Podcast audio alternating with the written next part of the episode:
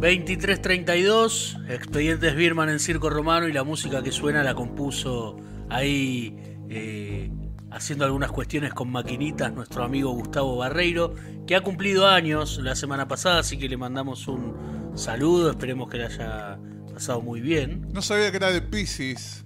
Yo no sé de qué signo es la gente. De eh, Pisces. Ahora pero- todos los que cumplen años son de Pisces. Y mucho menos me doy cuenta cuando me dicen una fecha. Realmente sé que soy de Libra, pero, pero no mucho más. Feliz cumple, Tavo querido. Te mandamos un abrazo grande y esperemos verte pronto y, y que vengas aquí al estudio, ¿por qué no? El miércoles que viene puede ser. Estaría bueno, estaría bueno. Creo que estaba de vacaciones, pero ya debe estar en Capital Federal.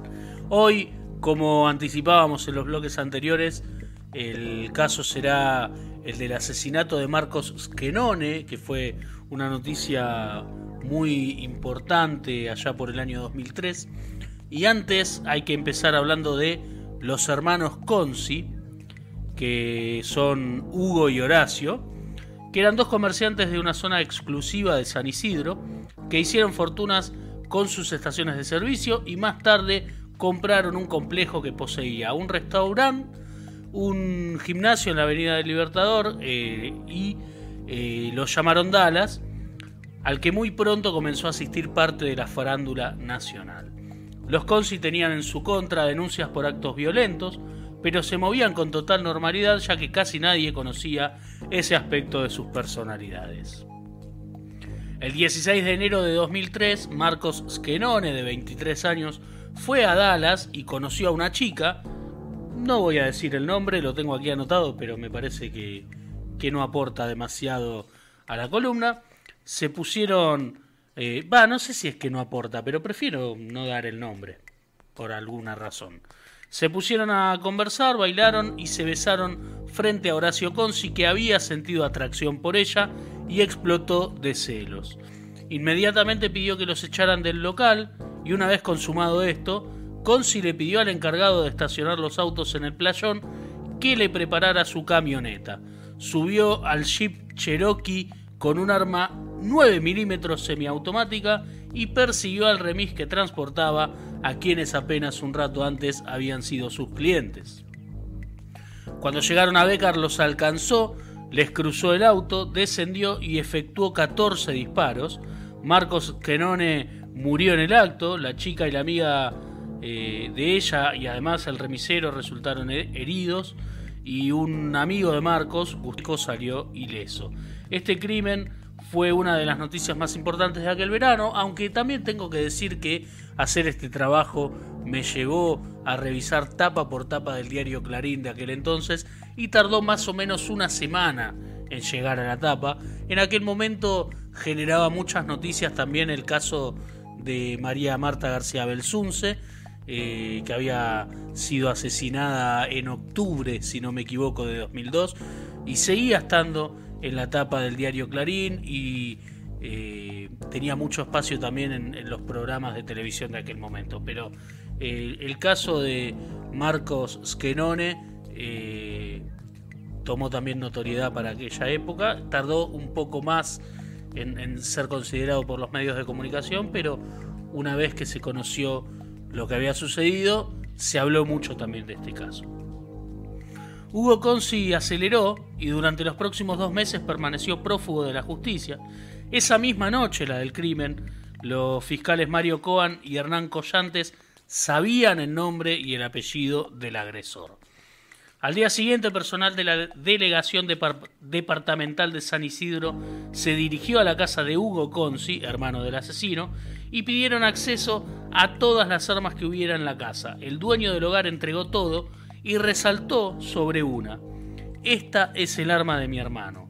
El análisis no arrojó dudas, si bien eh, los investigadores creían que había algo raro, que el propio hermano del sospechoso no iba a entregar su arma así tan fácilmente y, y aparte remarcar que era, que era ella, que era esa. Pero el análisis decía no arrojó ninguna duda y era el arma homicida. Y las balas que le extrajeron al remisero también coincidían. Se supo después que Hugo Consi era el encargado de descartar el arma en el río, pero se equivocó y arrojó la suya y entregó el arma homicida a la justicia. A partir de ese momento, Hugo Consi, el hermano del prófugo, comenzó un raíz mediático para defender al sospechoso, gritaba permanentemente en cuanto programa televisivo pudiera que era inocente. Llegó a decir que sabía en dónde se ocultaba, pero que como era familiar no tenía ninguna obligación de colaborar en la causa. Los fiscales creían que Horacio Consi era ayudado por alguien poderoso a mantenerse oculto y recibieron un dato.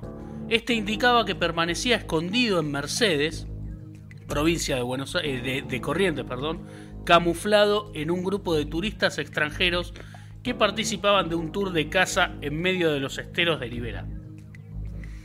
La policía llegó a la cabaña una madrugada en helicóptero y realizó un allanamiento. Nadie hablaba español, aunque una persona del lugar le dijo al fiscal Cohen que un hombre cruzó el pantano en balsa 10 minutos antes de que los agentes llegaran al lugar. Nunca se comprobó que fuera Hugo Consi. Eh, Horacio Consi, perdón. La investigación sumó más eh, suposiciones, se creía que alguien, que algún agente de inteligencia le pasaba información al prófugo, pero una tarde Collantes, el otro fiscal, recibió un llamado invitándolo a una reunión secreta y ambos fiscales aceptaron.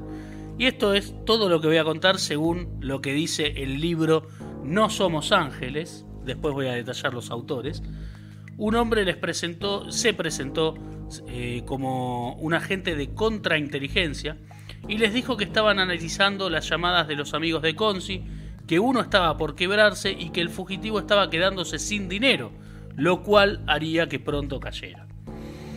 Por curiosidad llamaron a declarar a la persona en cuestión, quien se quebró efectivamente y brindó importantes detalles para cerrar la acusación, y en esos días una de las personas que tenía el teléfono intervenido recibió un llamado proveniente de un celular que estaba en Mar del Plata, siguió realizando llamadas desde las sombras y Consi empezó a cometer grandes errores y era seguido ya de cerca.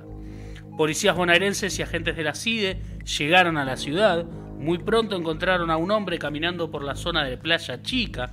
Dijo llamarse Ignacio Martínez y entregó su DNI, pero un efectivo lo empujó y esto hizo que se cayera la peluca que llevaba puesta.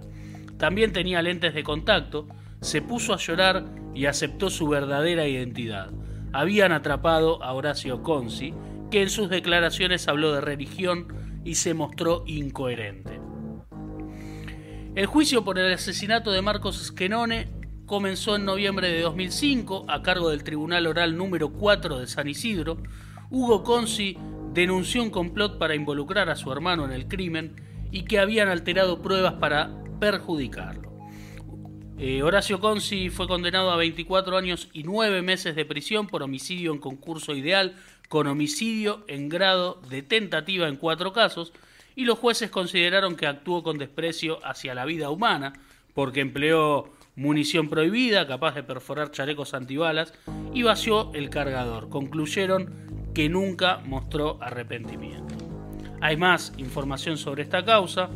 Eh,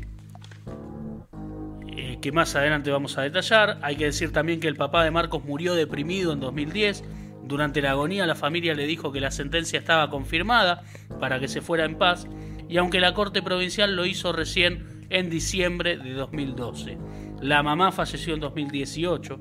Consi estuvo 12 años en el penal de Campana. En abril de 2019 consiguió la prisión domiciliaria por problemas de salud.